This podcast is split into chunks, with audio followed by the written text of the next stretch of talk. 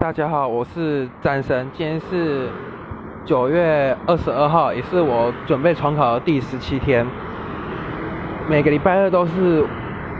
重考班最累的时候，因为没有晚自习课，然后都在上课，上了六堂。早上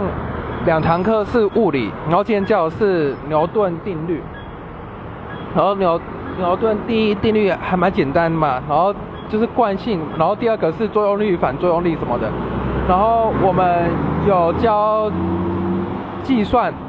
然后计算方面会用到什么动摩擦力啊，什么静摩擦力，然后还会用到，反正我已经大概知道了，反正就是只要有算到摩擦力，就是 mu s 乘上 mg cos 西塔，就是它的摩擦力。对，然后这个再来做加加减减，然后之后再用一下之前那个速率公式，大概就可以解决了。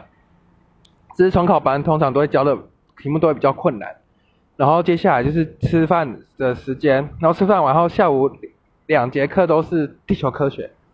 然后这是老我觉得老师这第一科真的是几乎不用看书就可以讲的观念还蛮清楚的，然后这是哦我觉得南教了这次讲讲了南方震荡讲解蛮清楚，就是哦讲的是肾阴现象。南方震震荡就是肾肾阴现象这个单元，就讲的蛮清楚。然后老师还画了整个地球的这个洋流大概怎么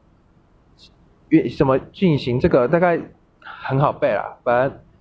然后还有再讲到一些气气温气压的关系，还有露点，这些也都是常常会考的内容。然后。两堂课完后就晚餐时间，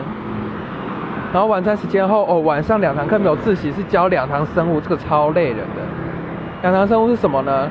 那两堂生物，第一堂课讲的是光合作用，然后光合作用介绍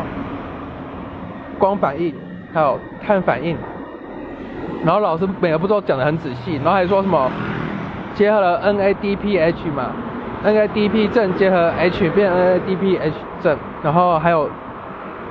每个步骤多少个 ATP，然后说还要系数平衡，然后说再总结算反应物和生成物。接下来第二堂课哦，就讲的是呼吸作用，然后讲是细胞之间细呃细胞之间是糖解，然后接下来底下哦讲到什么克氏克氏循环，还有一大堆。然后产生总总结就是产生三十六个 ATP，这中间的内容老师也都把它讲解的蛮清楚，只是很累而已，整个快挂掉。然后今天分享就先到这里，谢谢各位。